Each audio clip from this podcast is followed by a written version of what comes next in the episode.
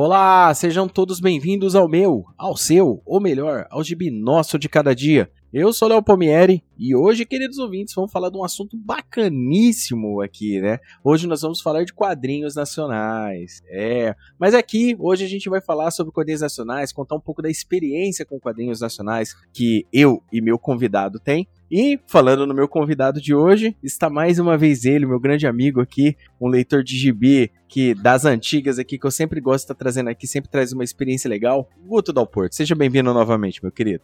Grande Léo, beleza, meu amigo? É um prazer de novo estar aqui no, no Gibi Nosso de Cada Dia para estar falando da nossa história com os gibis nacionais, o que, que, o que a gente leu quando era novo, o que, que nos marcou e o que, que a gente tem acompanhado na cena atualmente, né? É, a gente olhar o mercado nacional aí que tem se mostrado cada vez crescendo mais, com muitos autores independentes, com autores brasileiros sendo extremamente premiados é, no Brasil e em grandes festivais de, de quadrinhos mundo afora. Então é um tema bem legal aí, que a gente vai, vai render um bom papo aí.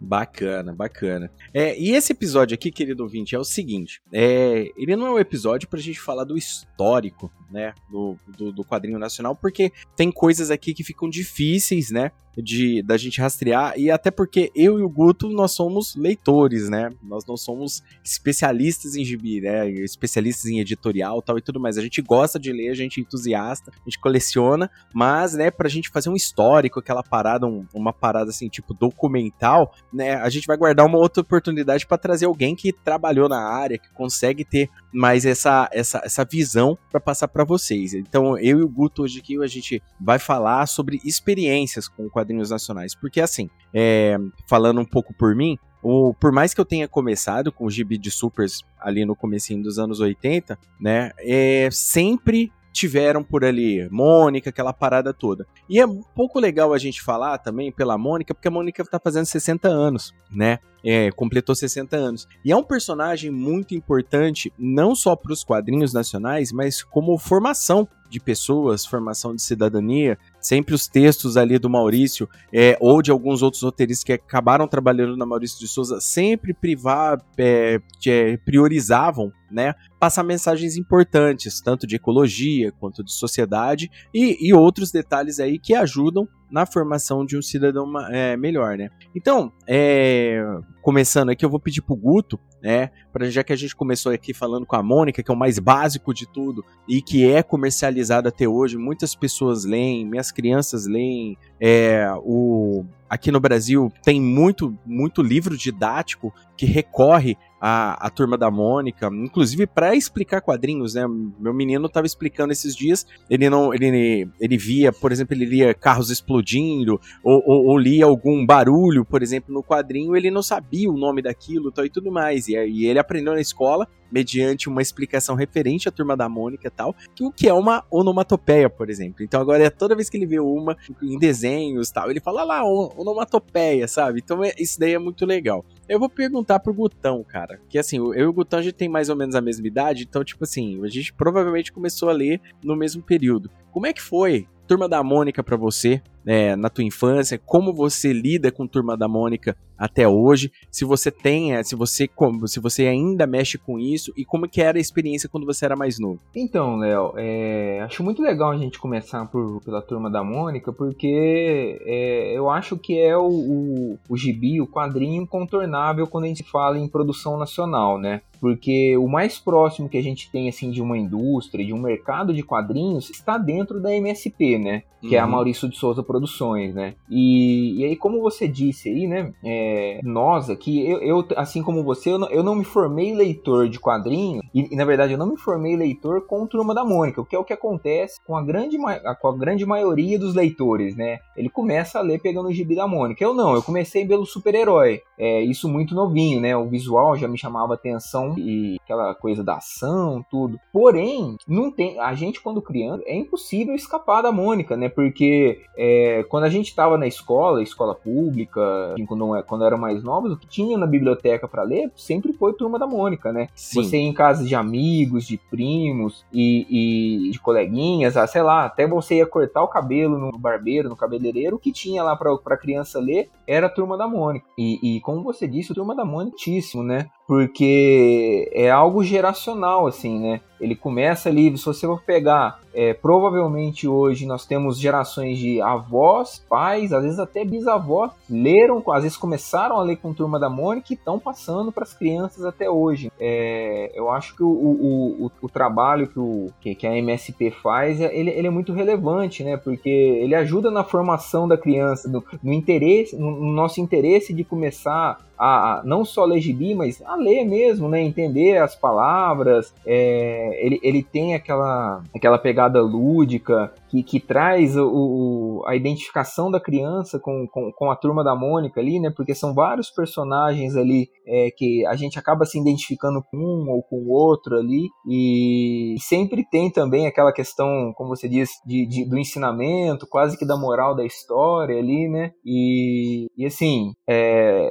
a gente tem que reconhecer né, que o, o Maurício Souza e toda dele gênios, né? Porque a quantidade de personagem é, que eles criam, a quantidade de personagens que são memoráveis, né, o Léo, é impressionante, né? Você pega a Mônica, Cebolinha, Cascão, aí você vai indo para mais ali, né? É, Horácio, é, Anjinho, Rolo. Rolo, Bidu, é. Tina, astronauta, é, é, é, é, muito personagem bom, né, cara? É, é, é muito legal, né? É, a, gente, a gente lê isso e, e trazendo para os dias atuais aqui, como que a própria a, como, como, a própria Maurício Souza tem tratado esses personagens de, de várias formas, né? Uhum. a Mônica, ela continua sendo publicada ininterruptamente, né? Ela passou por diversas editoras, publicada por RGE, que é Globo, Abril, hoje está na Panini, e, e, eles têm uma, uma linha editorial que, é, que hoje é muito vasta, né? A, a, tem a linha regular, tem Turma da Mônica Jovem, que é um sucesso de vendas, né? Uhum, a galera gosta é, muito. Uhum. É, e, e, e, já há muitos anos, se não me engano, acho que há 10 anos, eles têm esse, essa, a MSP, é, as, as Graphic MSP, né? Que são um tratamento, uma visão um pouco diferente para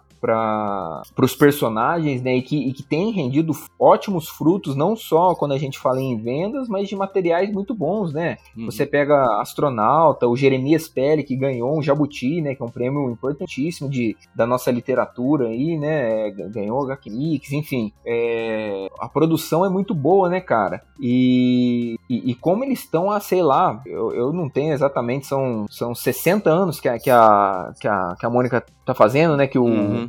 Os caras estão acendendo bi como ninguém mais vende no Brasil, né, cara? É, se a gente for pegar aí, nem no auge dos super-heróis ali que Homem-Aranha vendia muito, no, no, auge da Conan Mania, que Conan vendia muito. Uhum. É, esses caras não conseguiam bater a Mônica. Tinha que imprimir no Brasil, na Europa, na, enfim, todo lugar, porque a demanda era muito alta, né? E, e, é muito legal ver isso, né? Uma produção nacional fazendo todo esse sucesso, formando leitores e, e, e passando de geração em geração, se renovando e, e, a gente velho ainda pegando, ainda se interessando. Pô, sai uma graphic, uma graphic MSP do astronauta que tem uma pegada ficção científica. Pra gente uhum. que é uhum. mais velho agora, é legal ver, né, cara? Sai um Jeremias Pérez que trata de assuntos é, importantes como é, racismo. Pô, vamos, vamos, vamos ver. A, a, a, a graphic da Tina, que fala sobre é, é, abuso sexual, né? De, enfim, é, é muito assédio legal. moral no trabalho, né? Assédio moral no trabalho, assédio sexual, exato, uhum. né? É, é, é, bem legal isso. Não sei eu como acho... você vê isso. Não, não, eu concordo plenamente com você. Eu, eu acho assim que um, a constância da MSP, né, da Marício de Souza Produções, é, é um negócio grande, né? Essa constância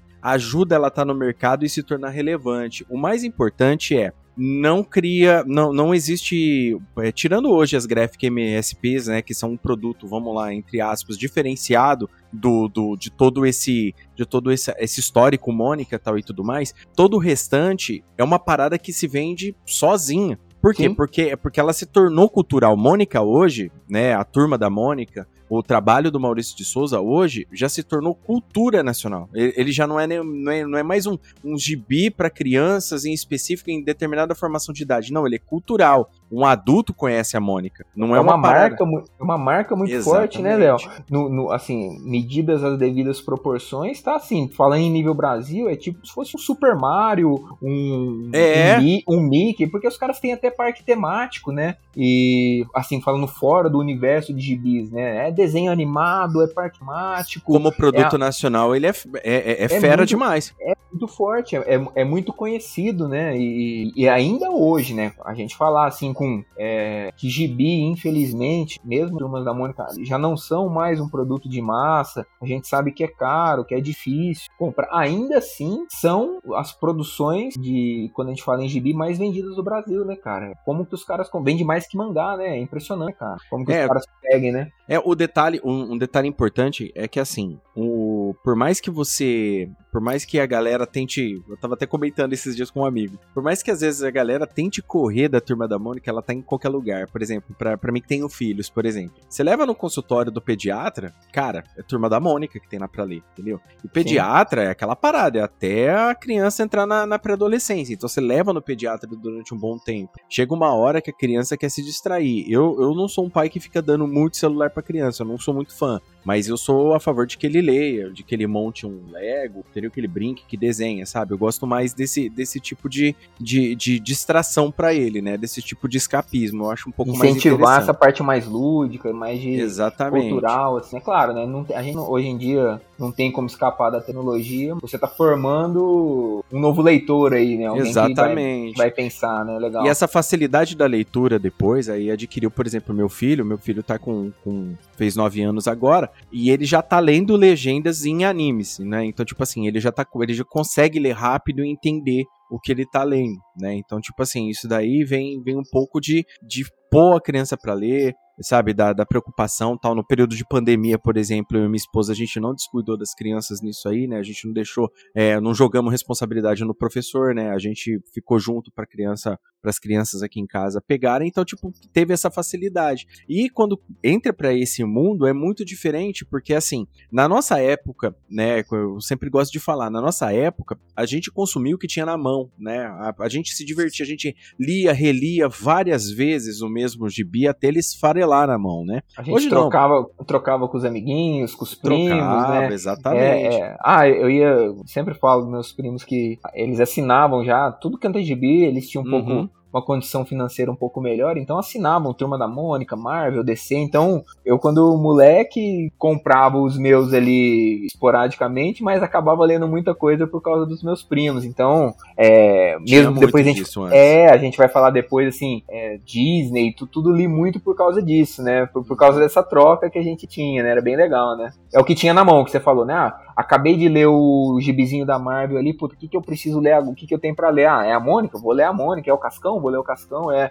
é, é o Tio Patinhas? Eu vou ler o Tio Patinhas, né? É, essa seletividade que tem hoje, inclusive, por exemplo, com um serviço de streaming, né? O cara vai, porra, o cara fica 40 minutos para escolher um filme, né? Sim. É, até ele decidir. Naquela época, pra gente não. O que passasse na TV tava valendo, que a gente ia lá alugar no, na locadora tava valendo, até porque quando a gente ia alugar na locadora, a gente já ia focado. Olha só como é que é a diferença. A gente já ia focado no, no filme que a gente queria alugar, a gente já tinha ligado na locadora para reservar. No o, o gibi, por exemplo, quando a gente ia comprar na banca, né? Tem algumas bancas que ainda tem esse hábito de guardar gibi ainda ah, pro cara que tá sim. sempre indo. A gente Mas, reservava, né? Antes é, de chegar, né, cara? Pô, pô, deixa o da Mônica desse mês separado pra mim ali. Aí você pegava ali, já. A, a, dependendo se você pegasse uma. Você criança, seu pai pegava uma moral Isso. com o dono da banca, pagava até por mês, né? Era legal. É, né, meu pai, meu pai é que nem, que nem eu conto, né? Meu pai era repórter, meu pai. E meu pai gostava muito de quadrinho de, de super, né? Hum. Mas em casa sempre teve gibi da Mônica também, não, nunca deixou de ter. Sempre teve isso daí. Aí no médico, como eu falei, quando eu era criança também, Turma da Mônica, para todo lado, entendeu? E isso daí foi indo. E, e tipo assim, no, no, colégio, quando eu fui estudar, tinha uma biblioteca no colégio, né? Uma, uma mini biblioteca. E lá, além de vários livros bacanas tal, era entupido de gibis legais. Então, tipo, é, tinha Turma da Mônica lá, né? Tinha Disney, tinha Ziraldo, que a gente já vai falar. Né, e, tipo assim, e também foi lá que eu conheci Asterix, essas outras paradas, assim, que eu, que eu tive contato com Asterix, que, que eu adoro. A gente já comentou, eu e o Andrei aqui no Gibinós de Cada Dia, sobre aquele episódio de quadrinhos edificarem, né? E a gente comenta sobre Asterix, né? O tanto que ele é bom pra, pra, pra ajudar. É, você aprende se divertindo e entender o que aconteceu na Europa durante a expansão romana, sabe? Então é bem legal é um, uma parada muito bacana. Eu gosto do texto é, do, do e tal, essas paradas assim. E, e essas, esses gibis da Mônica, a, até hoje, continuou muito forte. As Graphic MSP são um sucesso absoluto. Aqui em, aqui em Rio Preto, né, a gente tem o nosso conterrâneo Orlandelli, né? Duas sim. Graphic MSP, né? Sim, Chico Bento sim. Verdade e, e Chico Bento Arvorada, né? Que são incríveis né? Sim, verdade. Eu, gosto muito dessas duas graphic novels, não é só porque o Orlandelli é daqui de, de, de perto, não, mas é porque é fera mesmo. O Orlandelli é um dos melhores quadrinistas é, do Brasil. É um, é um dos melhores do Brasil e do mundo. E, e, e é legal isso, né, ô Léo? É, pegando esse gancho aí, é, a quantidade de grandes artistas que passaram e que ainda hoje estão lá na, na MSP, né? Uhum. Que muitas. E, e, e, assim, na Maurício Souza, né? De uma forma geral, sempre eles empregaram grandes artistas do, do do, do cenário nacional. Uhum. E, e, como que com essa, com essa iniciativa deles das Graphic MSP, é, como eles deram visibilidade para outros grandes artistas, né? O, a gente pegando o gancho do Orlandelli aí, né? É, uhum. Já sempre teve um trabalho muito consistente, o cara que publica no Brasil, publica fora. É, mas como deu, deu vitrine para ele, né? Essas duas, essas duas graphic da, da MSP, né? E junto com ele, entre, entre outros, né? Quantos grandes artistas já fizeram, né, cara? Danilo Beruti, Chico, é, é, Jefferson Calça, pô, toda essa galera aí, né? Quantidade de artistas que é, conseguiram, por conta da, da, da MSP, é, dar uma visibilidade maior até para o seu trabalho autoral, né? Ajudar a publicar o trabalho autoral deles. Né? E alguns, algumas dessas graphics já até viraram filmes, né? É bem legal, né? Não, com certeza, cara. O... Essas graphic MSPs, né? Elas são incríveis, cara. É uma, uma coisa assim que, que eu falo, né? Quando, quando, quando eu vejo esse, esse produto, é que ele. Tudo bem, né? Hoje a galera reclama de capa dura. Eu tenho aqui no. Eu já reclamei várias vezes aqui com relação a como gourmetizaram, entre aspas, isso. Mas quando a gente leva isso para Graphic, pra Graphic MSP, a gente vê um negócio completamente diferente. O foco ali não é só a capa dura, bonitinha, tal, papel de. Não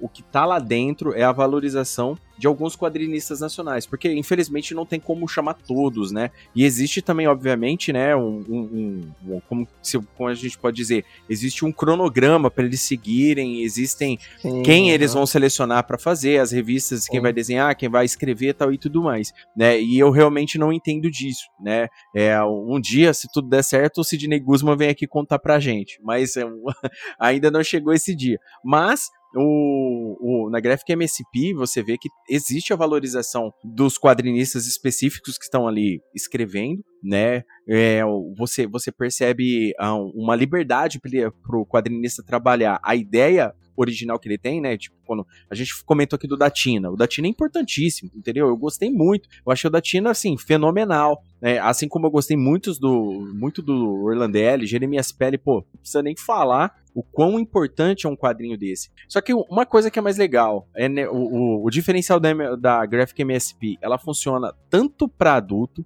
quanto para uma criança, né? Sim. Porque o entendimento do texto, por mais que às vezes ele, ele tenha nuances aí mais adultas, ele, ele leva a gente, daí se você entregar para uma criança, ele vai entender o que tá acontecendo, né? Eu acho é, que é o grande charme disso. Sim, e, e, ele tá sempre assim, né? Ele tá sempre nesse limiar, assim, né? De agradar a todos os públicos. Né? Ele, ele, trata de. Ah, muitas delas tratam de assuntos relevantes, mas que impacta de. Tudo bem, de formas diferentes, mas impacta públicos, públicos distintos, né, cara? Sim. É, isso é bem legal neles, né? Não, eu acho, assim, excelente. Turma da Mônica, aí é um produto nacional, né? Cultural, né, em, em minha opinião, já, aqui é. para nós. E eu acho que, assim, vai ficar para sempre, entendeu? É, é, é, isso é verdade. É, é, um legado, é um legado, é um legado do país. É aquele, é aquele tipo de coisa que aqui no Brasil deveria, né? Sei lá, o, o, o governo aproveitar mais. É, eu, eu sinto que aproveita bastante mas poderia ser mais, sabe? Poderia ser mais, ter mais um pouquinho aí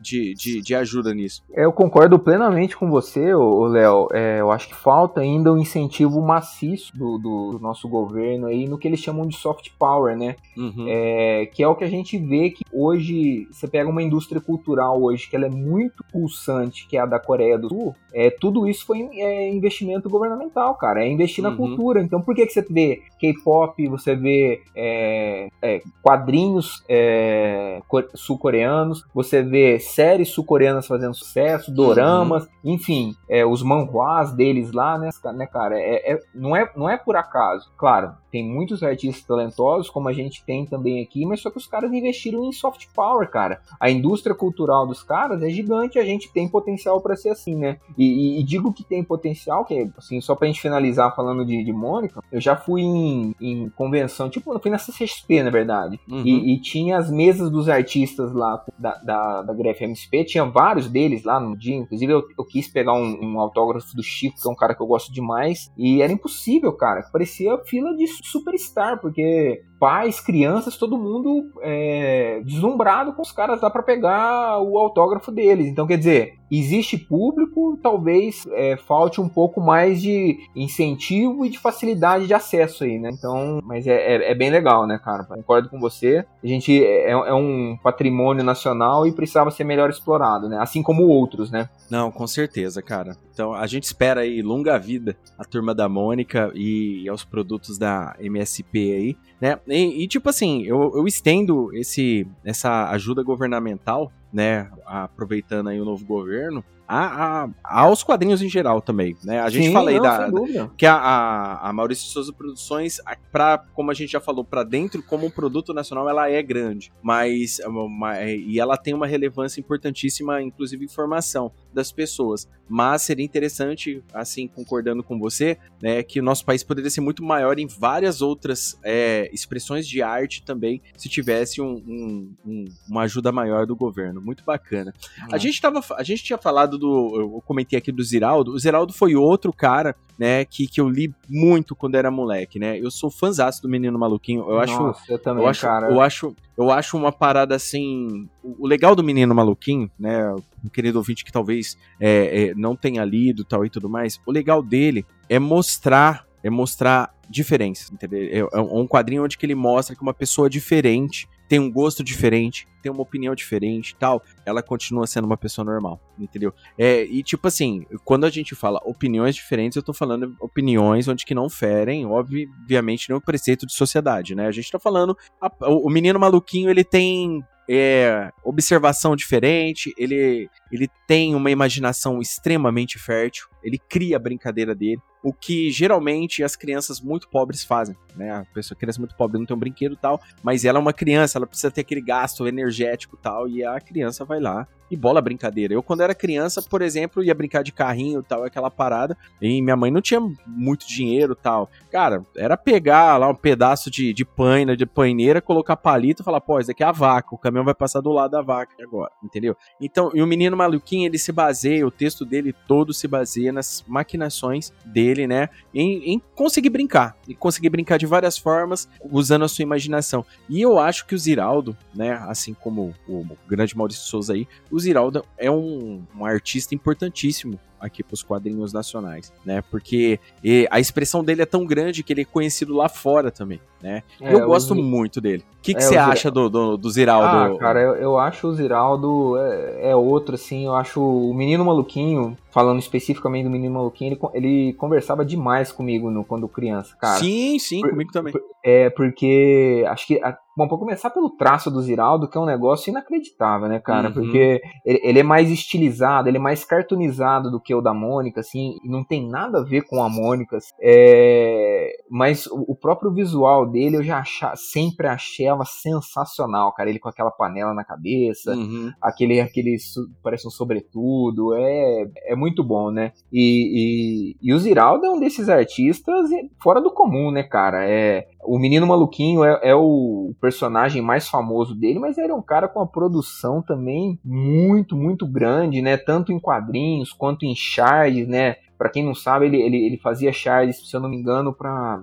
Chamava aquele. Não sei se. Acho que ele fazia charge pro Pasquim, se eu não me engano, cara. É o Pasquim. Se e, não me engano, é o Pasquim. É, vou até, vou até é confirmar aqui no senhor Google, mas eu acho que as charges do Ziraldo eram no Pasquim. É, e, e ele é um artista, assim, também reconhecido é, internacionalmente. Porra, eu li demais, cara, nos anos 80, finalzinho dos anos 80, começo dos anos 90, saía é, bastante gibi do Menino Maluquinho eu acompanhava muito, cara. Sempre gostei demais, demais, demais. Cara, um, um, uma, uma coisa que é bacana do, do Ziraldo, né, é que é, a, inclusive ele tá com 90 anos, cara. Olha é, só que legal. Verdade, ele verdade. Tá, inclusive ele tá, ele tá, ele tá, ele tá inteiraço. Uma coisa que é legal do, do Ziraldo é que esse, esse texto que ele usa, né, pra, pra criar a, as histórias do menino maluquinho e tal e tudo mais, uma parada que, que vinha desde. É, existia texto subtendido dentro, no meio da ditadura, olha só. Sim. Né, para explicar a liberdade de pensamento, para explicar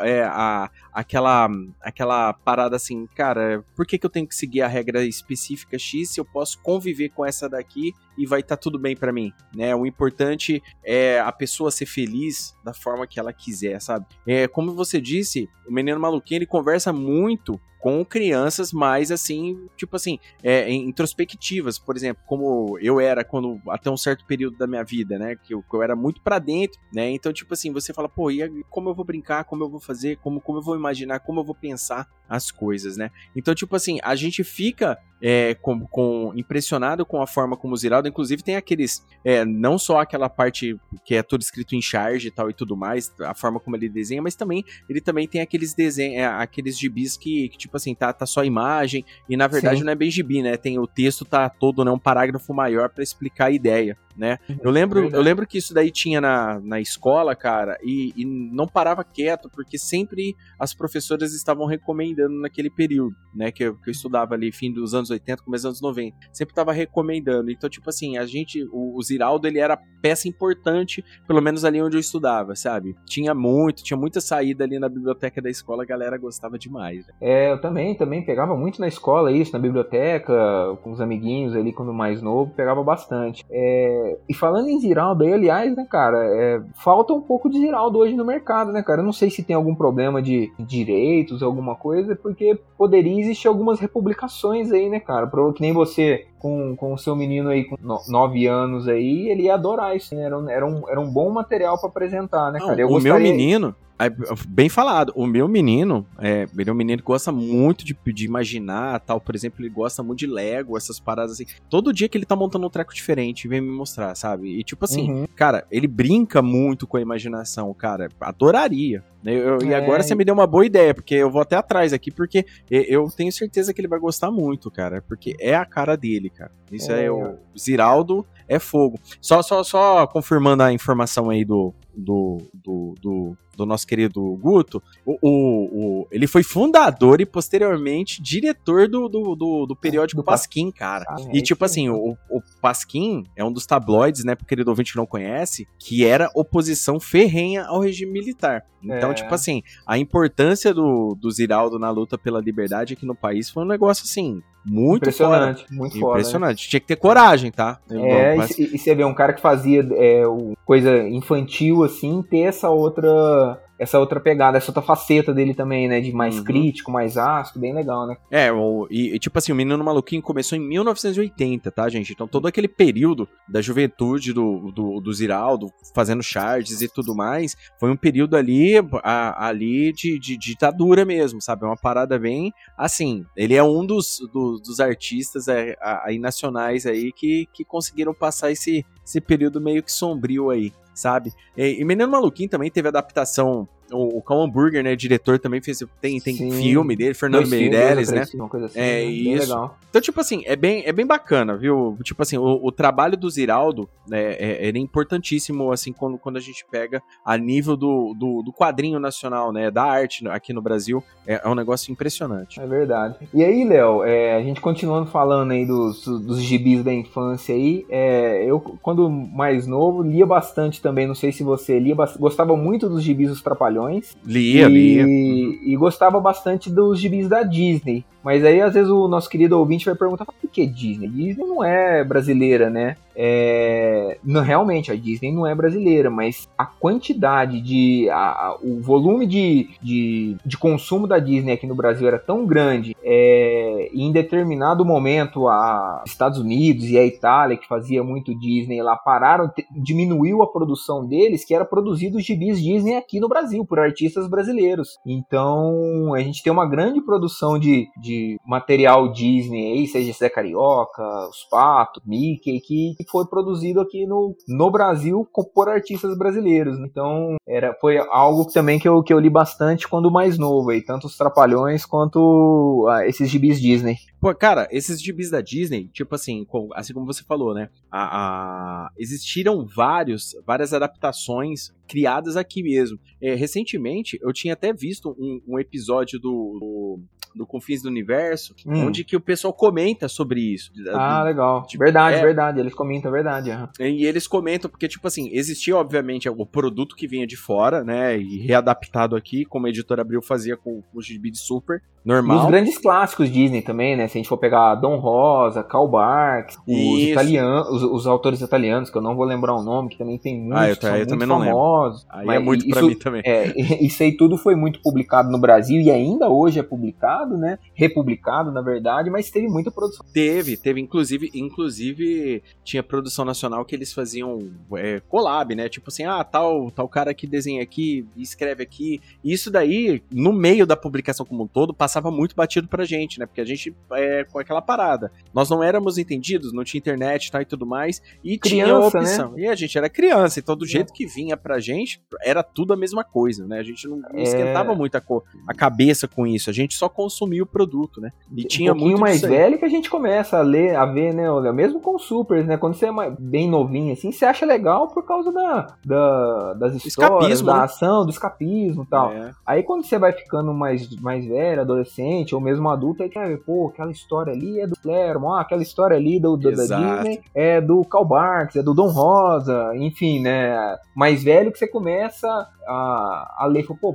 é bom, né, cara? Quem uhum. escreveu ele? E esse autor autor. Aí você, no outro mês que você ia lá, saiu uma outra história desse mesmo autor. Pô, esse cara é bom mesmo, né? Então, assim, que, que a gente vai pegando e, e hoje a gente tem os nossos autores favoritos, seja seja de qualquer tipo de gibi, né? Não, e tem, e tem um outro detalhe, você comentou, é, não só sobre a Disney como um todo, mas você comentou dos gibis dos Trapalhões. Não só os Trapalhões, eu acho que vários produtos da época é, televisiva acabaram ganhando a sua versão de quadrinhos, né? O Gugu, o Fausto, o Fausto, Silva, Verdade. a Xuxa, entendeu? O, a Febre Tokusatsu aqui no Brasil teve um monte de produção desenhada por brasileiros aqui, a galera escrevia. Depois, no final das contas, eu acho que isso daí acabou dando, influenciando é, artistas a surgirem e depois criarem, Sim. por exemplo, lá na da Dragão Brasil, a galera começar a desenhar o, o, os próprios quadrinhos aqui, que depois foram chegando lá, Rolha Avenger. Rolha Avenger, isso. Então, então, tipo,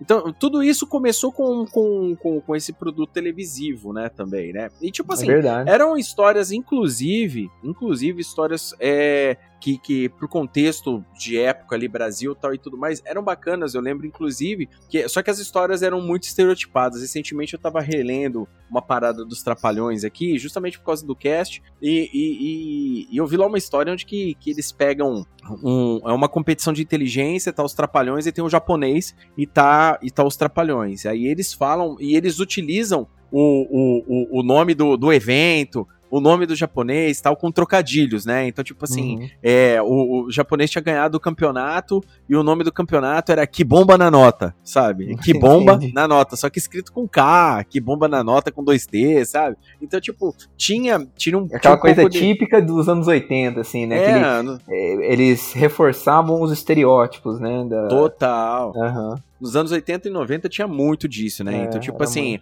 é, é, eles, além, eles reforçavam estereótipos, não estavam nem um pouco preocupados em conhecer outra cultura. Isso daí, infelizmente, era um problema de alguns quadrinhos produzidos aqui no Brasil, né? É, é, lógico, vinha de uma falta de cultura, vinha às vezes de uma falta de incentivo, era um país que estava com uma, uma redemocratização muito nova, então, tipo assim, muitas coisas é, entram no contexto. Eu sempre gosto de falar aqui, e o e o, e o Guto também já falou isso aqui. Quando a gente lê qualquer produção de época, né, de uma época, a gente tem que levar em consideração o contexto da época pro gibi fazer sentido, né? Cavaleiro sim, das sim. Trevas do Frank Miller hoje não faz sentido, mas se você conhecer o contexto histórico da época, Aí, aí sim o gibi começa a fazer todo sentido do mundo, entendeu? E, então, tipo assim, a mesma coisa com esses gibis nacionais. E isso não é querer passar pano pra, pra coisa que tá errada, que, que antigamente era bem aceito e hoje, felizmente, é... não é mais, né? Não, com certeza. Evolui, é, é, na verdade, é um retrato de uma época, né? É, então você tem que ali fazer todo esse contexto que a gente tem aqui, né? Eu acho que, inclusive, algumas obras aí, quando republicadas, elas têm que ter algum texto de introdução, um paratexto ali que faça essa introdução, que mostre assim, pô, estamos publicando isso, mas isso aqui, naquela época, assim, hoje é assado, é, e, e, e, enfim, né? Isso tem que ser explicado, mas é, é, foi publicado, era, era, era um, é um retrato de uma época que, em, em muitos casos aí, é, não, era tão, não era tão inclusiva quanto a nossa hoje, né? Que a gente discute abertamente o que você falou, né? Pô, eu criar um estereótipo de, de uma etnia é legal? Porra, não é, né, cara? Ninguém uhum. quer ser uhum. seja qualquer tipo de etnia. Ah, eu ter um comentário que seja é, machista, que seja é, homofóbico, xenofóbico, isso tá lá atrás. Se você traz isso de volta, a gente contextualiza como a gente está contextualizando aqui e não é tá passando pano, né? É, é, mostrar que a história foi assim e hoje não fazemos mais. A, a, a própria, a, os próprios, as próprias editoras que às vezes faziam isso, ah, não tô falando o que aconteceu, mas por exemplo, você pegar um, às vezes um gibi que hoje não é legal da Mônica, hoje a Maurício de Souza não faz isso, ela trabalha para ser mais inclusiva. E isso todas Sim. as editoras fazem, né, cara? Marvel, DC, enfim, né? a, a sociedade ela vai evoluindo e as, as discussões elas vão ganhando o, o, outro, o, outro parâmetro. Acho que em tudo na, quando a gente fala de arte, de tudo na verdade, né? É, querendo ou não, aqui, o nosso amigo aí que acha que o gibi não tem política, aí a gente está discutindo política aqui. Uhum. É, tudo é, uma forma de arte é uma forma de expressão política que reflete o seu tempo, né? A, o zeitgeist o seu tempo. Então, sempre traz isso, contexto da época, como o Léo bem falou aí, né? Quando a gente olha uma coisa lá atrás, a gente contextualiza e, e, e, e lê com, com esse viés, né? Não, exato, exato. Porque um, uma coisa, uma coisa é a parada parada ter sido publicada naquele período dela, tal e tudo mais, ter feito às vezes quem sabe o estardalhaço da época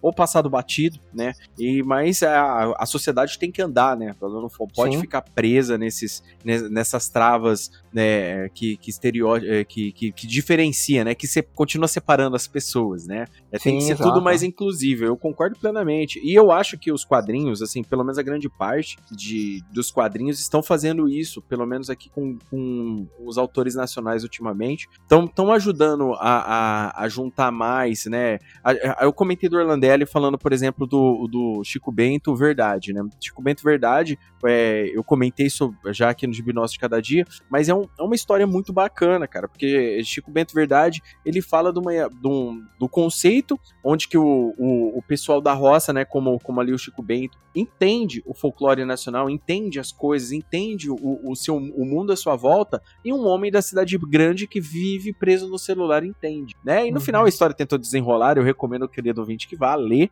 é, essa história, que ela é muito bonita, e no final as diferenças vão embora de uma forma muito, muito orgânica, né? O, o, o, o Orlandelli, para não só para desenhar, mas o texto do Irlandelli é um negócio impressionante. É, fora do é comum. Fera, né? É fora do comum. Então, tipo assim, é, é, é como. E, e, a pro, e o próprio quadrinho mostra um pouco desse estereótipo da pessoa da cidade com a pessoa do campo, né? Então, tipo assim, é uma parada legal que, tipo assim, o, o pessoal pode até colocar o texto, esse pode ser o tema, como aí no caso é o tema da história, mas é muito legal durante a história a narrativa se desenvolver a ponto onde que existe uma conciliação e um entendimento de partes, né? E, assim, obviamente, como eu disse, entendimento de partes quando não se fere sociedade, não fere nenhum tipo de preceito disso, né? Sim. Então isso daí é muito legal, cara. E aí eu concordo com, com o Guto também, né? Eu acho que. Eu acho que, que o, esse é o caminho da arte. A arte ela tem que vir, ela tem que mostrar pontos, ela tem que mostrar, é, ela tem que dar aquela dica de, olha, estamos tá, precisando disso, isso aqui tem que mudar, né? Quantas expressões históricas a gente teve na história aí que foi mudando aos, aos poucos, né? A, a expressão de arte é importante para a mudança de status quo da própria história. Né? Os quadrinhos não vão, não são, não são diferentes disso, né? Quantas mudanças de status quo o mundo dos quadrinhos recebeu? Aqui no Sim. Brasil a gente também teve isso, né? A mesma coisa. Sim, é, é, até pegando esse seu gancho aí, né? Pra gente avançar aí na nossa infância e adolescência, uhum. o, o que vem depois, assim, pra gente é, é, exatamente essa quebra de paradigma, né? Que ali nos anos 80 surgem é, revistas e artistas que são reverenciados até hoje, né, cara? Que aí eu li muito, assim, uma puta, anos 90 eu adorava, cara. A gente pega Angeli, Glauco, Nossa, delícia, Laerte, Luiz G. É, puta, era muita coisa boa, né, cara? É, o, ali no finalzinho dos anos 80, anos 90, em banca, que vendia demais, cara. A gente tinha revistas como a Chiclete com Banana, como a Circo, é, e, e, todos esses personagens fantásticos dessa galera aí, se a gente for pegar Bob Goose, uhum. é, Rebordosa. É, inclusive, vou até contar uma história, dar uma Manda digressão ver. aqui. Contei, contei. É, esse final de semana eu fui com um amigo meu no, no cinema assistir os filmes do Oscar lá. Uhum. E, e aí eu fui com uma camiseta que eu tenho do, do Bob Gusti, cara. Uhum. e aí entrei no, no, no elevador, aí tá, tinha um casal lá, que provavelmente era mais ou menos da nossa idade, ali, os 40 ali. Amor, Bob Gusti, quanto tempo que eu não ouvia falar, nossa, como era bom, né? Rebordosa, Piratas de, do Tietê, nossa, Piratas que legal. Tietê. É, a gente ficou conversando um pouquinho ali enquanto o elevador subia ali pro. De... Você vê como é que é marcante, né? Nem conhecia uhum. a pessoa, a pessoa falou Gusto e tal, né? E, e foi bem legal, cara. E, Esse... e, essa galera, assim, eu não sei você, mas me, marca, me marcou demais e eu gosto muito até hoje, cara. É, eu acho até, porra, Laerte, o Angeli, eu acho gênio inacreditável, o Glauco, genial, Luiz G, nossa, muito bom, né, cara? Fala aí qual que é a sua experiência. Cara, o, o, é interessante, né, como, como, como você disse, né? A gente entra naquela pra pré-adolescência, a gente começa a ver mais as coisas, né? Pré-adolescência para adolescência, a gente entra muito naquela, naquela descoberta, né? Da, do, do, do nosso lugar no mundo, né? E, uhum. e, e, cara, era interessante porque assim, né? Existiam lugares, né? No caso, o médico, na, na, no pediatra tinha a turma da Mônica. Quando você passa a frequentar o barbeiro, você vai cortar Sim. cabelo, tal e tudo mais, que antigamente tinha os barbeiros, né? Hoje tem as é. barbearias, né? O cara vai, o cara vai, vai, vai fazer a barba dele, né? A barba dele, ele faz a laser, né? Fica meia toma, hora fazendo. Toma uma Raikkonen lá, né? É. Uma Heineken, um, joga uma sinuca. É. O barbeiro na nossa época não, cara, era uma portinha ali assim. Barbeiro com cara de que tinha, tinha matado 20 já. Né? É, tava ali, tava ali. É, era aquele ambiente meio hostil, assim, né? Hostil. Você entrava, entrava ali, como você falou, tinha a revistinha Circo ali, tinha uma chiclete com banana. Playboy, sexy, é só, é só tudo Playboy junto. sexy. É, aí tava lá misturado essas revistas. E, e eu lembro que na época, né, foi o contato que eu tive com chiclete com banana, porque meu pai não comprava dela, né? Uhum. Mas o contato que eu tive com chiclete com banana foi, foi, foi um tio meu que, que que conhece, na época até curtia, ele comprava e, e, o, e na, na, na, barbearia, ia lá, lá no barbeiro e sempre tinha. O legal de chiclete com banana é como, como eu disse, né? Eu era, eu era um adolescente mais introvertido tal, né? Eu não, eu não fui daqueles adolescente é, paquerador, aquela parada toda e tal e tudo mais. E muita coisa e muita coisa eu fui ter noção, por exemplo, relacionado sexualmente falando, vendo os gibis aí do, do, do, do Glauco, do, do, do, do Angeli e tal, pela forma como eles explicavam essas coisas, né? Tipo assim, uhum. é, mostrava, eles desenhavam a moça, a moça nua, tal e tudo Sim. mais, mas as histórias, elas não iam para esse lado. O mais interessante das histórias era isso. As histórias elas não iam sempre pro lado da malandropinagem, da sacanagem não. Sempre elas tinham um tipo de crítica, né? Só que naquele período, quando a gente é mais novo, a gente não vai tanto, a gente vai naquele primeira parte visual da história e, e, e entende aquele, aquele ponto focal. Eu lembro que tinha uma história do, do Los Três Amigos que eles desenhavam, cara, Sim. que era porque que eu rachei o bico naquele dia, porque era um humor ácido do cão também, né? Eles, eles trabalhavam muito o, o humor ácido, né? E aí é, é, era, eu acho que era época de quaresma, uma parada assim, e saiu, e tava na revista uma história assim. Eles estavam todos numa piscina, né? Os, os três, os três é, pistoleiros ali dos Los Três Amigos que eles desenhavam, e chega um garotinho e eles falavam assim, né, Nino, né, é Tico, né, e eles usavam os termos, cara, eu rachava o uhum. bico. Tico, é, você sabe nadar? Aí ele fala assim, sei, como um peixe, senhor. Ele fala, então pula aqui na água. Do jeito que o moleque pula, eles dão três pipocos no moleque. Pau, pau, pau. Aí os caras falam, mas o que é isso? É, é, quaresma. Ele falou, não, mas peixe pode, sabe? Olha só.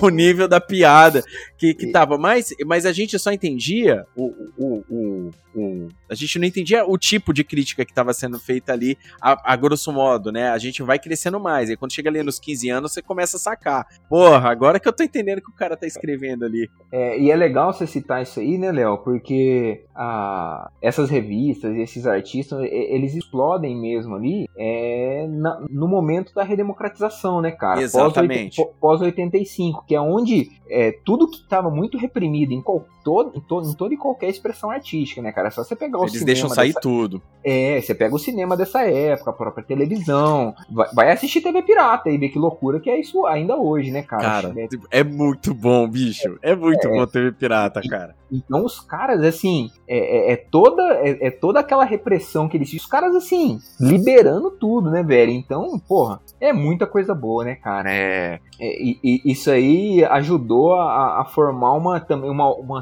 outra legião de fãs e de fãs de quadrinhos, né, cara? Porque era muito bom. É, e esses caras são muito bons ainda hoje, né, cara? Alguns, infelizmente, como o Angeli, teve que parar de produzir recente. O Glauco faleceu, a Laerte ainda produz e ainda é genial ainda, né? E. Inclusive a Laerte foi no foi no Roda Viva, foi cara. no Roda Viva, é verdade, cara. Essa verdade, semana né? aí, cara, é. na semana que estamos gravando esse episódio, ela foi no Roda Viva e deu um é. show, né? Ela é, é e, incrível. E, e, é muito bom, né, cara? E outra revista, tudo bem, não era só quadrinhos ali dessa época, mas que tinha quadrinhos e que tinha um gênio dos quadrinhos nacionais por trás como idealizador era a Med, né, cara? Que era, que era idealizada pelo grande Ota, né? Que faleceu recentemente também. Não, a Med, a Med, a Med aqui no Brasil era muito legal, né, cara? Por mais que muito ela foda. pegasse muita coisa, ela pegasse muita coisa é, enlatada da gringa, né? pra, da uhum. gringa para colocar tal e tudo mais, ela tinha, ela tinha aquele, aquele espaço para quadrinista nacional, ela tinha o espaço para crítica, né? Igual Sim. na revista, na Chiclete com Banana, como você, você falou bem um, um, negócio muito importante que, que me veio na cabeça agora, é, na, na, das minhas lembranças com, com experiência do Chiclete com Banana. Chiclete com Banana tinha muito texto contemplativo também, né, cara? Sim, tinha, sim, sim. Uhum. Tinha, muita, tinha muita revista que falava muito sobre solidão, tinha, tinha, assim, na mesma revista você tinha o Bob Cuspe, você tinha depois um, um, uma história zo, zoando alguma coisa lá, tal, fazendo uma sátira, ou com, com algum, algum comentário é, político extremamente é, sabe, para cutucar mesmo político grande. Depois você tinha também ali na mesma história um, uma história que te trazia é, a, a, eu, eu, não lembro o nome do, do agente, cara. Tinha um, eles tinham um, um, agente, cara, que tem uma história, inclusive, que ele vai lá no Irã, cara, tentar matar o Ayatollah Khomeini, cara. Ah, né? verdade, cara. E, cara, tinha uma história. Eu não lembro agora o nome desse personagem, cara, mas eu. eu esqueci, esqueci, cara. Não, mas é pra você ver o contexto histórico. Nesse pe uhum. período de Guerra Fria, né? A Guerra Fria, nesse período, tava lá, tinha, tinha acontecido há alguns anos aquela invasão do Afeganistão pelo, pelo exército russo, cara. E aí tava tendo a guerra do Irã do Iraque, que é toda aquela treta toda, sabe? E a história, na verdade, mostrava. A, a gente acompanhava esse cara que queria pegar o Ayatollah Khomeini, mas ao mesmo tempo, na verdade, ela tava fazendo uma crítica ao imperialismo americano, sabe? Era uma parada muito foda. É, e, e os caras sempre foram muito sagazes, né? Foram, é, to, foram. Todos eles, eles, até o fim, assim, todos que já pararam, os infelizmente morreram aí, mas sempre que produziam, e, e a Laerte ainda produz regularmente, é. Saiu coisa nova da Laerte recentemente, é, não saiu? Sim, sim. Era, um gibizão dela, na verdade. É, é a, a, Companhia das Letras publicou aquele o Manual do Minotauro, que são várias Isso, tiras mais recentes. Né? Manual do Minotauro, é, exatamente. Eu, eu, não peguei ainda, mas é fenomenal, cara. Que eu já acompanhei. Você acha as tirinhas na internet foda, cara. Vale a pena demais. Ah, lá, lá é um gênio, né? É, é. é, é ela, ela é fenomenal. Não tem, não, assim, não tem o, o, outra, outra definição. Esse, esse período aí é fogo. Você, você lembrando do Ota aí também, voltando lá na MED. A MED também, cara, ela vendia muito, cara. A galera, assim, que, quem gostava de, de ler é, é, não só crítica ácida tal, mas ler a, a, a sátiras e, tu, e, tudo mais, a Mad, cara, ela, ela vinha muito legal. O, o, chamariz da capa também era um negócio impressionante. É, né, da, era da legal. E, e, é, e, é legal, né, cara, a gente lembrando aqui, essas revistas, né, é, tinha tudo em banca e, uhum. e, e, acabava que chamava tempo porque a gente estava acostumado com super-herói, Turma da Mônica, Disney, que via de regra era tudo formatinho, essa, essas revistas elas vinham todas em formato magazine mesmo, né, cara, eram, como você bem lembrou, eram revistas, né, tinha, tinha os gibis, mas tinha texto, tinha tudo, né? Que é, era uma época bem diferente da nossa, assim, e, e, era muito bom, né, cara? Foda. Cara, não, demais, velho. É, eu, é, é, é, é uma parada assim que a gente tinha. É, a gente tinha o um mundo na mão, né? Quando a gente era é. moleque. Né? hoje, hoje é mais difícil. Às vezes eu sinto que por causa do preço, da, dessa gourmetização dos, dos quadrinhos, é, pra gente conseguir coisas nesse nível hoje, porque tem, tá? Mas a gente conseguir coisas nesse nível hoje, a gente tem que lutar um pouco mais, né? Antigamente a gente tinha é, isso de, de forma mais simples de, de se conseguir e tal. É, é uma pena, porque eu acho assim que, que a cultura ela tinha que ser meio que aberta a todos, né? Essa forma de. A arte tinha, tinha que ser uma parada que todo mundo é, poderia ter acesso. Era, o, o, acesso era mais fácil, né, Léo? Porque que a gente tá falando aí, é, tava em banco, você tinha muitas bancas e isso. É, todas as cidades tinham as suas bancas e o, e o custo era relativamente baixo. É, eu acho que hoje a gente tem uma, uma inversão, assim, né? Eu acho que hoje pro, pro artista é muito fácil ele produzir, né? É, é eu acho que hoje é bem. É, o acesso à produção é bem mais simples, né? Mas por outro lado, é, o, já tá chegando falando um pouco mais da cena atual nossa, o, os, os, artistas, ele, o desafio deles é fazer as obras deles chegarem no, no, no público, né? Porque eles têm, têm que ser feitas escolhas, né? Ah, eu vou produzir isso como um, um quadrinho para ser visto em rede social, eu vou, uhum. eu vou publicar isso num blog, eu vou publicar isso em jornal, é. eu, vou é, é, eu vou tentar aí meter a cara nisso e, e produzir isso de forma independente, é, imprimir isso de forma independente e, e, e, tentar distribuir isso depois. Eu vou atrás de uma editora que a gente sabe que não é fácil hoje, né? É, mesmo com várias editoras ainda assim é, surgindo, tem várias editoras que grandes que publicam artistas nacionais, tem editoras independentes publicando também, mas pelo, pelo custo de manutenção disso, né? Da, os custos de, de impressão hoje são muito altos, né, cara? Papel é caro o cara tem que pagar as contas dele porque ele tem que comer, né, também, né. É, então acho que tem um desafio bem grande para ele fazer a obra chegar no, no público, né. É, mas como eu disse assim e como eu, eu falei assim, por outro lado, a gente tem uma produção nacional hoje que eu, apesar, faço até a meia culpa que não sou um grande conhecedor do mercado nacional de quadrinhos, eu tenho tentado cada vez mais consumir coisas é, de artistas brasileiros, porque eu vejo que cada vez mais é, eu tenho a convicção, na verdade eu tenho a convicção hoje que a produção nacional ela não perde em nada para uma produção de nenhum lugar do mundo. A gente tem gibis aí de todos os temas, de todo para todos os gostos aí, desde quem gosta de, gibi de humor, mesmo seja de aventura, uhum. super-herói, temas do cotidiano, terror. A gente tem uma produção boa e, e, eu acho que a gente precisava, assim, acho até legal a gente estar tá gravando isso pra gente, tanto nós aqui que estamos como, como host aqui, como o público aí, dar, dar um, um, uma chance aí pro quadrinho nacional, né, cara? Não, mas ó, uma, uma parada que é muito interessante, o, Gutão. O, o, hoje, a cena atual de gibi aqui no Brasil, né? Ela, ela, tá, ela tá trabalhando não só com, com essa tentativa de sobreviver ao mercado, com, com novas editoras, novos, novas campanhas, né? A galera tá recorrendo sempre muito ao Catarse, né? Fazendo uma campanha para trazer ou coisas novas ou para produzir seu próprio quadrinho, né? E, e, uma coisa que é bem legal é quando a gente para pra pensar é que por mais que muita gente veja, ah, pô, gibi é, é nichado. A galera que compra gibi desde quando era moleque, igual você, continua comprando, entendeu? Sim. Tipo assim, é, é uma parada que tem a sua constância no final das contas. Então, tipo assim, dá pra galera continuar produzindo, né? É, avançando um pouquinho na pauta aqui, a gente, a gente tá vendo esses resgates históricos aí, né? Flávio Colim, Jaime Cortez, né? O Júlio Shimamoto, né? Sim, um grande Júlio excelente, Shimamoto, né? né? Cara que então, produziu tipo... muito terror, gibis de samurai, é, gibis de guerra, é um, um gênio aí do... É. Um dos então, tipo, grandes tipo, aí, né? É, esse tipo de coisa voltando a, a, aqui pro Brasil é, é interessante também, porque às vezes muita gente tá começando a ler agora e quer conhecer, e às vezes não teve na época acesso a isso também, porque tem isso também, tá, gente? Eu e o Guto, a gente tinha a possibilidade de comprar gibi, mas também havia naquele período quem não tinha condição de comprar gibi mesmo daquela forma como era, né? Então, tipo assim, às vezes Sim, a pessoa passou, an passou anos tal e tá indo adquirir isso agora. É, e, e, é legal você ter falado isso, porque mesmo você falou desses resgates históricos aí que a gente que a gente tá tendo aí, é, muitos desses caras aí, é, por exemplo, há dias atrás aí eu li, eu, eu, tinha, eu peguei um, um gibi do, do, do Flávio Colim, uhum. é, é os, os hóspedes do Hotel Nicanor, é, um gibi de terror dele. Cara, eu não li isso na época, cara. Então, até, até para mim, assim, que sou fã do, do cara, que é um, colosso do, do, do, gibi nacional, eu não conhecia, né, cara? Então, é, esses resgates que tem, assim, que essa várias editoras têm feito aí, né? Pipoque Nankin, uhum. Script, uhum. a Marte, é, a Comic Zone, a Conrad, eles têm feito um trabalho que eu acho que é muito importante de trazer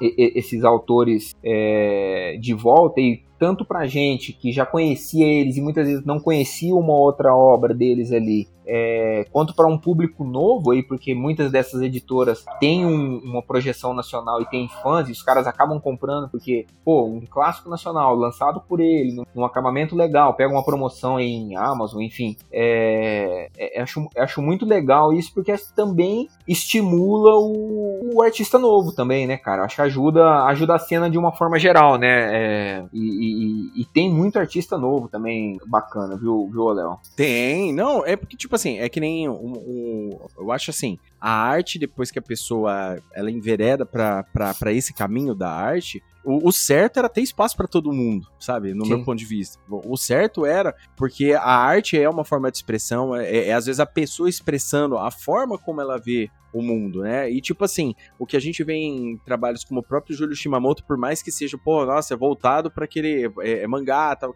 Não, tem é a visão que ele que ele emprega de, da, da cultura samurai, como ele entende aquilo, entendeu? Sim. A gente tava falando em off do Hiroshi Hirata, por exemplo, é, é, é, uma parada de resgate histórico que nem todo, nem todo mundo no ocidente, por exemplo, gosta. Pô, pô, o cara a vida inteira foi comprado pela ideia que todo samurai era honrado. Aí o Hiroshi Hirata vai lá e coloca o, o samurai se acovardando antes da morte, entendeu? Então, tipo assim, é, é, é, um, é uma visão de arte que, que é interessante ter a abertura, porque ela narra, ela narra situações e fatos que às vezes são desconhecidos do grande público, né? Então quando se trabalha Sim. com esse tipo de coisa, eu acho legal. Você citou a Comic Zone, que a Comic Zone tá fazendo um trabalho muito bom também, cara, tá trazendo muito de bifera, cara. Eu, eu sei que o foco dos caras às vezes estão lá, tá lá no em, em trampo europeu e tal, mas eles estão fazendo uns resgates nacionais aqui que também são muito legais. E esse tipo de curadoria também, cara, é muito específica hoje, né? Porque a pessoa tem que conhecer bastante de quadrinho nacional, né? Pra, pra, pra, pra, pra trabalhar na sua editora, trazer isso, né? Tem que ter uma, uma, uma boa pesquisa, né? Com é, é e, e, e, é legal, né, cara, que essas, esses resgates aí, é, de uma forma geral, eles têm sido muito bem feitos, né? Uma uhum. curadoria muito boa, né? Que eu falei que eu li esses Estranhos Hóspedes do Hotel Nicanor, do, que é do Ota, com uhum. desenhos do Colim. É, a edição ela, ela, é muito bonita, assim, ela é uma capa mole, assim, mas é bem, muito bem feita. E, e, eu achei muito legal, cara, que ela tem vários textos ali explicando o contexto, é isso que a gente já tinha falado, explicando o contexto de publicação, aonde foi publicado, por que que isso publicou assim, por que, por que, que ficou faltando tal coisa. Então, é, a gente percebe por parte dos, dos editores um, um, carinho muito grande com, com esses artistas em, em apresentar ou em reapresentar é, essas lendas do, do, do, do, nosso gibi nacional para um, o público, né? É, é, bem, muito bom isso aí. Cara. Tem um. Falando um pouco sobre editoras nacionais aí que são bacanas, uma que eu gosto, que hum. eu acho que tá fazendo um trabalho muito bom, o Ultimato do Bacon, viu, gente? Ultimato ah, Bacon tá verdade. tá trazendo, tá trazendo uns gibis. E, tipo assim, é, ela tem. Eles têm uma coleção que chama Escafandro, né? Que, que participam vários artistas e tal tal e tudo mais. Inclusive tem a incrível Germana Viana é, é, junto com a, com, a, com a, Milena lá fazendo um quadrinho muito bacana. É, muito, muito assim. É, eu, eu, gosto muito do traço da Germana. Eu acho um traço assim elegante, bonito, sabe, de muita expressão. Eu acho ela uma, uma ótima desenhista. A, a Milena é uma roteirista, assim, absurdo, né? Tipo assim, que, que todo mundo gosta muito dela, né? E você vê o pessoal é, falar bastante. Uma outra coisa que eu, que eu acho fera pra caramba no Ultimato do Bacon é a escolha de temas. Recentemente eles soltaram uma HQ contando sobre a vitória do Brasil no Pan-Americano de 87 de basquete, cara. É, foram eles que soltaram. Ah, do, uma, a do Zico do Oscar, também. Do Oscar, do Zico, isso mesmo, né, cara? É, cara. Do, do Oscar do basquete do Zico. Então, e... são, são, são, são figuras nacionais aí, e eles pegaram artistas para fazer essa recapitulação da vida desse pessoal, né? No caso aí, no caso do, do, do Zico, é uma parada um pouco mais, mais, mais abrangente, né? Mas o, o, do, o do Pan, é, do, do Oscar, cara, é detalhe a detalhe, como, como palestra do Oscar. Não sei se a galera, o ouvinte já viu uma palestra do Oscar. Eu, eu já vi uma palestra do Oscar Schmidt há muito tempo pela minha empresa. E, cara, a, forma como, como é narrado no quadrinho a, os acontecimentos tal para eles virarem um jogo entre aspas que estava perdido né? É, é, é, você vê o Oscar te contando, cara. Da, da mesma forma que ele fala, tá, tá narrado no quadrinho, cara. Então é muito legal isso daí, cara. O Ultimato B que tá com puta trampo legal. A coleção Escafandro é muito boa. Eu recomendo aí pro, pros queridos ouvintes aí darem uma chance também, porque ó, tá, tá show de bola. É, eu, eu vou pegar sua deixa e vou falar de algumas outras editoras aí Opa, que publicam, publicam, quadrinhos nacionais que eu gosto muito, cara. É, vou começar pela Escória Comics, cara. Que, que aí é totalmente diferente, né? Escória Comics é um é, ele pega vários artistas bem underground, tipo Fábio Vermelho, enfim. E é, imagina assim, aquele uma banda de punk rock fazendo gibi, fazendo gibi, cara. É aquela escatologia, é aquela, aquela tosqueira, mas sabe aquela não tosqueira no nível pejorativo, assim. É uhum. aquele tosco da hora, assim, sabe? Os caras não, não tem. Galho, galhofa do bem. É, o galhofa do bem, assim, e os caras, assim, não, não, não tem medo de, de tocar em temas meio polêmicos e os caras tocam de um jeito tosco assim e, e, e, e tem muito gibi bom. Scoria Comics, Scoria Comics e Mau Gosto Comics, os caras estão de parabéns, estão fazendo muita coisa boa. É, ainda em editoras nacionais aí que basicamente publicam nacionais, que eu, uma que eu tenho gostado bastante, Léo, é, que é, uma, é até uma editora recente. É, eu já li três, três obras dele, chama Brasa, editora Brasa, que é do se eu não me engano, ela é do Lobo, Lobo Rodrigues, se eu não me engano, o, o editor dela, e os caras estão publicando, publicaram alguns livros muito bons, cara. Brag Story, Lobo Story, é, o, a adaptação do Barrela, aquela peça do. que chama o, autor mesmo. Eu sei que é baseada numa peça muito famosa aí. E, e, e, muito bom, viu, cara? Além deles, acho que tem outras que fazem um bom trabalho. Aí a Ugra já há muito tempo soltando uhum. é, alguns zines, outros quadrinhos. Isso fora as editoras é, que publicam não só nacional, né? A, a própria é, Quadrinhos Nascia tem coisas dele, a Pipoca Nanquinha, Comic Zone, uhum. É, a script. Então acho que tem, tem, tem uma onda bem bacana aí de editoras e editoras focadas no nacional e, e ou editoras que estão publicando é, material nacional. Acho que a própria Darkside esses tempos atrás soltou bastante, bastante várias obras nacionais. Soltou André Diniz, soltou, soltou se não me engano, Jefferson Costa também. Ah, lembrei, o Barrela é do Plínio Marcos. É, então tem, tem muita coisa aí. E, e aí, Léo, acho que seguindo o nosso, o nosso nosso, roteirinho aqui, nessa nossa pauta aqui, é a gente falar de algumas coisas. Não sei se você tem lido alguma coisa aí, e que, que na verdade esse nosso bate-papo aqui ele surge de uma, de uma constatação nossa, né, cara? Da gente parar e refletir. Falei, puta, é, um quadrinista brasileiro ganhou um dos principais, se não o principal prêmio de quadrinhos do mundo, que é o. Marcelo Quintanilha, que ganhou o Anguleme o ano passado. É uma máquina de ganhar prêmio, Quintanilha, é, né? Vamos exato. concordar que o cara e, é fera. É, estamos citando o Anguleme aqui, mas ganhou prêmio pro mundo inteiro o ano passado. Uhum. E isso, o cara ganhou, reconhecido internacionalmente, ganhou prêmio, o cara é uma potência do, do quadrinho e a gente vai olhar não só para ele, mas para nossa cena em geral aqui, como tem coisa boa acontecendo, uhum. e, e, muitas vezes é, a gente mesmo, né, não dá tanto, não dá tanta atenção, a gente não vê tantos sites falando disso, ou então canais de YouTube especializados é, é, tem um, uma pauta minoritária de, de, quadrinhos nacionais, mas tem muita coisa boa, né, cara? A gente se instigar a, a ler mais aí, porque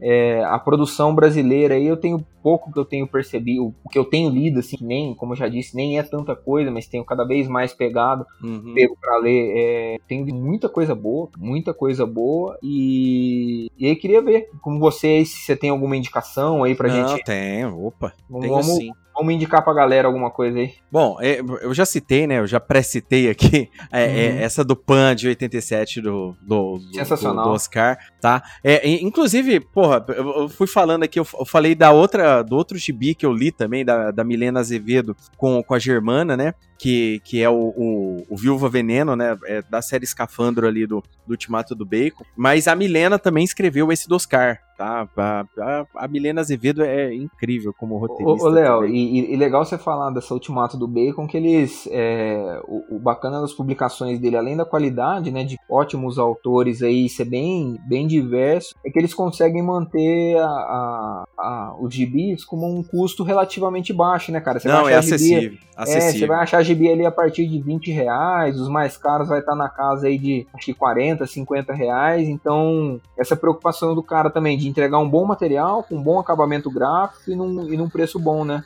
É, e tipo assim, existe uma.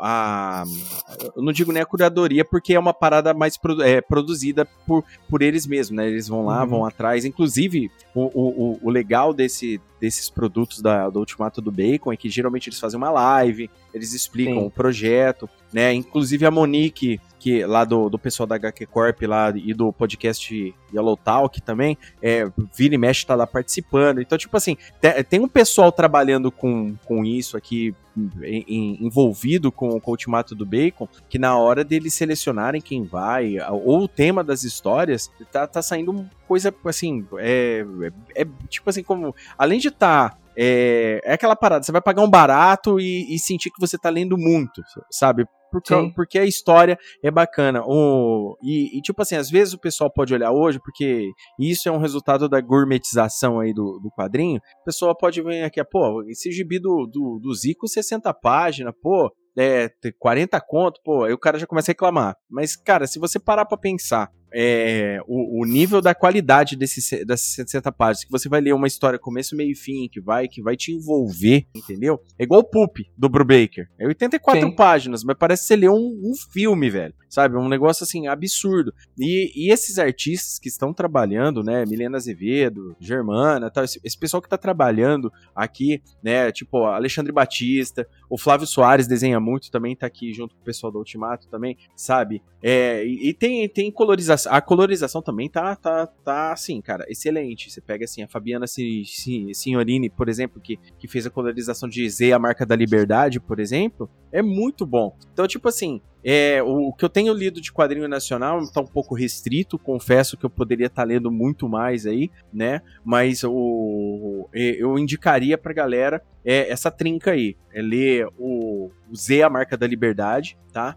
É, Viúva Veneno, também. E trinca não, né? O, o do os 50 anos de futebol em quadrinhos, né? Do, do Zico também é bom, mas o do Pan de 87 do Oscar, né? Chama Oscar, o Gibi. Eu recomendo muito aí pra galera é, ir atrás de estar tá lendo isso daí a princípio, tá? Até porque, corroborando aí com, com o meu querido Guto, cara, o preço tá acessível, sabe? Então compensa, pra, pra você vai ler bom quadrinho nacional, com histórias legais, arte legal, edição estupenda e olha, edição hoje em dia para quadrinho tá complicado. Para quem tá lendo Panini aí, né? Vou apertar Panini mais uma vez. Edição não tá daquele jeitão, não. Então, às vezes, você pega um quadrinho nacional que a galera, porra, quadrinho nacional, vou ler esse não, vou ler gibi de super. Cara, mas deixa para trás aí um gibi absurdo aí, bem, bem, bem roteirizado, bem editado, todo diagramado, as cores vivas, sabe? Cara, compensa muito sabe? É, às vezes é, a gente precisa sair um pouco desse, dessa prisão que é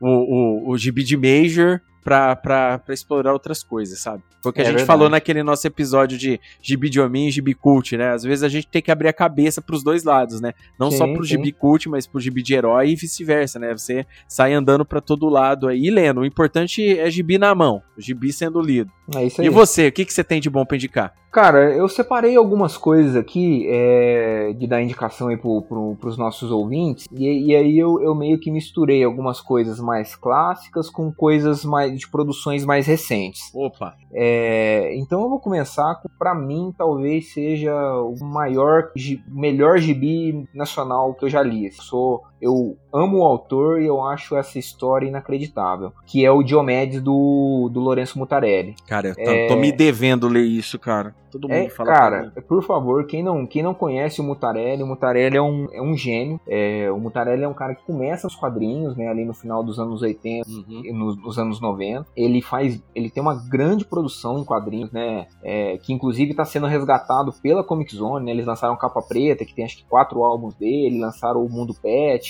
lançaram o Astronauta, vão lançar mais coisas dele. É, e depois ele, ele, ele acaba migrando, ele acaba abandonando os quadrinhos, ele migra para literatura e tem muito sucesso lá. Para quem acompanha o cinema nacional a, e já viu aquele filme O Cheiro do Ralo, é baseado num livro dele, que tanto o livro quanto o filme são sensacionais. Então, uhum. Já fica como uma indicação marginal aí. E, e, o Diomedes, ele faz ali já no final dos anos 90, começo dos anos 2000. E, e ele conta uma história desse Diomedes, que é um, é um detetive particular, um policial aposentado, mas com a diferença do que a gente está acostumado com os policiais, tipo de filme noir, assim, sempre aquele cara bonitão, aquele cara foda Ele não, ele é um gordinho, baixinho, fracassado que nunca resolveu um caso na vida. Uhum. E, e, a preocupação dele é lidar com a esposa e, sei lá, comprar um sofá para casa dele. E ele se vê envolvido numa trama lá de, de roubo de joias, com mágicos, com enigma. Então, cara, é muito foda. E, e, com o humor ácido e com, a, com os desenhos maravilhosos do Mutarelli ali, é, é muito bom, né? Então, ele, é, o, o Diomedes hoje ele tá disponível pela Companhia das Letras, num álbum grande, né? É a reunião de quatro álbuns, eles falam que é a trilogia de quatro álbuns, né? eles chamam de trilogia, mas na verdade são quatro álbuns. E você deve achar ele num preço bem bacana aí na, na Amazon. A última vez que eu vi tava na, na casa de 50 reais. Ali são, sei lá, 400 páginas. Cara, é... muito bacana. É muito foda. Outra coisa aí pra galera que escutou o nosso, nosso episódio aqui e se interessou, corre atrás aí da coleção Angeli, que a Companhia das Letras lançou também. Então ali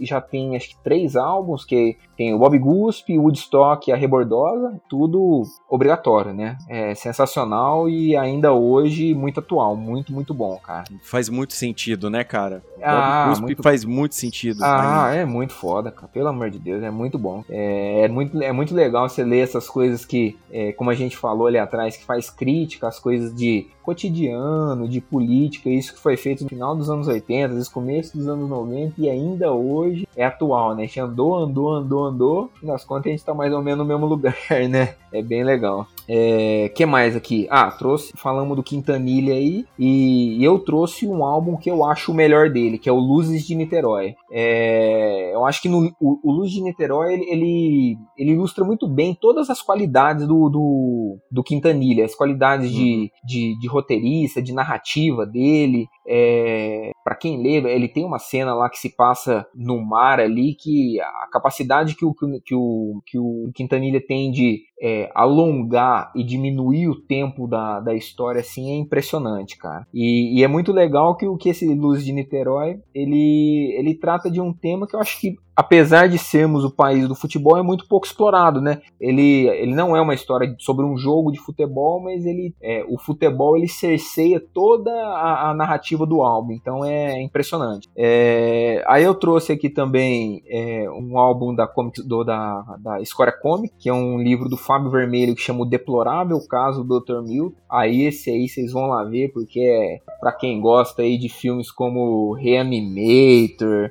essas trecheiras dos anos 80, tá de bom tamanho, cara. É maravilhoso. A arte do Fábio Vermelha também, aquela pegada bem underground, meio, meio é, Robert Crumb ali, com uma narrativa muito boa, mistura terror com ficção científica, com clonagem, depravação sexual. Então, quem gosta de um negócio meio doido aí, vai no, no, no Dr. Milton aí, qualquer gibi da, da Comics, que é muito bom. E, e por último, o, acho que um dos melhores gibis que eu li o ano passado, Léo, que é um, um gibi que chama Love Story, que é do Lobo e do Alcimar Frazão, lindíssima arte do Alcimar Frazão, lançado pela Brasa, e que ele, ele conta uma história policial e de amor é, entre um, um PM é, carioca e uma travesti, e que no final ela vai tomando contornos trágicos aí, então acho que dialoga bastante com o nosso cotidiano hoje aí também, e tem essa pegada meio policial, meio cotidiano, eu achei muito bom e achei bem pouco falado esse gibi aí. E aí também aí vai entre mais coisas. Se a galera quiser ir atrás, aí tem é, os álbuns da, da Laerte, pode ir atrás. O Brega Story, que eu acabei de citar, que também é da uhum. Brasa. Vai atrás, que é muito bom. É, que mais aí que eu, que eu li? O, o, essas republicações do, Fábio, do Flávio Colim,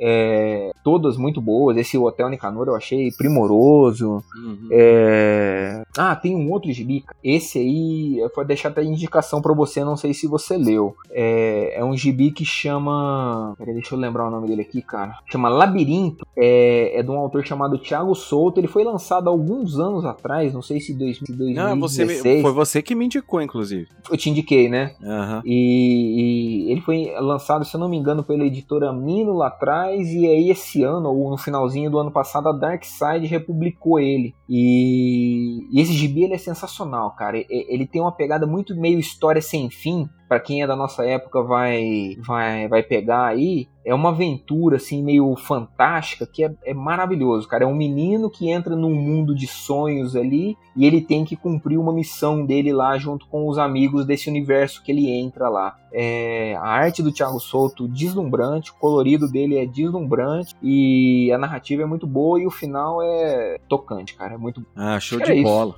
Acho que Não. tá bom aí de algumas indicações. Não, tem bastante, pô, cara. Esse, esse episódio aqui, querido ouvinte, né? Eu, eu, é sempre legal trazer o Guto aqui, né? Pra ajudar a gente a abrir os horizontes aqui. E, e esse episódio, quando, quando o Guto sugeriu a pauta, né, mediante. É, traz um pouco da nossa nostalgia, né? Porque é, é, mesmo que a gente tenha sido, assim, eu, por exemplo, major, majoritariamente um leitor de Super tal, e tudo mais, fez parte muitos desses quadrinhos nacionais da minha vida, é, assim como na do Guto. Vocês ouviram aqui no episódio. A gente, por mais que uma horinha e pouco aqui, mas a gente falou bastante coisa. E esse bastante coisa não é nem um cisco da, da grandiosidade do, do mercado de quadrinhos nacionais, é do que tem de opção hoje, né? Tem muito gibi que, infelizmente, a gente pro, provavelmente a gente esqueceu muita coisa de falar, a gente pede desculpa, inclusive, né? Porque não dá para lembrar tudo, né? A gente ah, monta uma, coisa, né? uma pauta é, tipo, fechada aqui do, com, é... com as é. principais lembranças da nossa vida, na verdade, aqui, e com, e com indicações mais recentes, né? Porque é, pós-Covid ninguém tá com a memória 100% mais. Né? Até porque você tinha falado, você comentou, né, Léo? A gente, nós somos assim, é, fãs e apaixonados por quadrinho. É, nenhum de nós dois nos colocamos assim como pesquisadores. É, é a gente não, não é especialista, né? Especialista, não. A nossa pegada aqui não, nem, nem é que. A gente não tem nem estofo teórico para ser isso, né? A gente é Exato apaixonado pelo quadrinho e, gostamos de, de, conversar sobre, sobre gibi, né? Então a ideia foi nossa foi essa, é trazer um pouco da experiência do que a gente viu lá atrás, o que a gente percebe e o que a gente tem enxergado hoje de legal, né? Dentro do, desse cenário BR. Ah, bacana, cara, muito legal. Então, querido ouvinte aí, eu gostaria então mais uma vez aí de agradecer sua audição, né? Agradecer mais uma vez o Gutão aí. Gutão, então deixa um tchauzinho pra galera aí, onde que a galera te encontra, caso quiser trocar uma ideia contigo. Aí, Léo, mais uma vez aí, obrigado por, pelo convite, né? Sempre um prazer tá participando aí dos podcasts, do, dos podcasts da casa, aí o Gibi Nosso, o Filme Nosso. Falta um crossover cast ali, mas em breve a gente participa. E quem quiser me achar, é só me procurar no, nas redes sociais aí, Facebook, Instagram, Guto Dalporto, arroba Guto Dalporto. Ah, bacana. Então, galera, aí, ó, o grande Guto sempre volta aqui, né? O Guto, o Guto, o Guto já, assim como o André, é parte integrante aqui do podcast, igual o Inácio, do Fator X, dias. Então a galera que sempre tá vindo sempre aqui no, no podcast, aqui, quando a gente quer, é, abrange o papo aqui. Mas é, é, é, muito bacana, cara. É trazer o, o, A gente fala desses assuntos aí, mas a arte é isso aí mesmo. A arte pega as pessoas de forma diferente, a, a gente se interessa por ela, quer ver ela crescendo. Eu acho que vocês vão gostar, gostaram desse papo aqui, meu e do Guto, hoje aqui, que a gente falou bastante aqui de, de quadrinho nacional, com a, as ideias, as lembranças aqui que a gente teve. E gostaríamos de saber o que vocês acharam desse episódio, né? Então deixem aí um comentário, deixem o que vocês acharam, né? O, a, quais são as percepções percepções aí pra galera, se tem algum especialista da área de quadrinhos ouvindo, deixa aí pra gente a percepção, como é que tá, como é que tá esse, esse, esse quadrinho nacional fora da ideia de quem compra o quadrinho, como é que tá para quem produz, entendeu? Isso daí seria muito interessante a gente saber disso também, tá bom? Espero que vocês tenham gostado desse episódio, obrigado mais uma vez, Guto, e até o próximo Gibnós de Cada Dia. Tchau!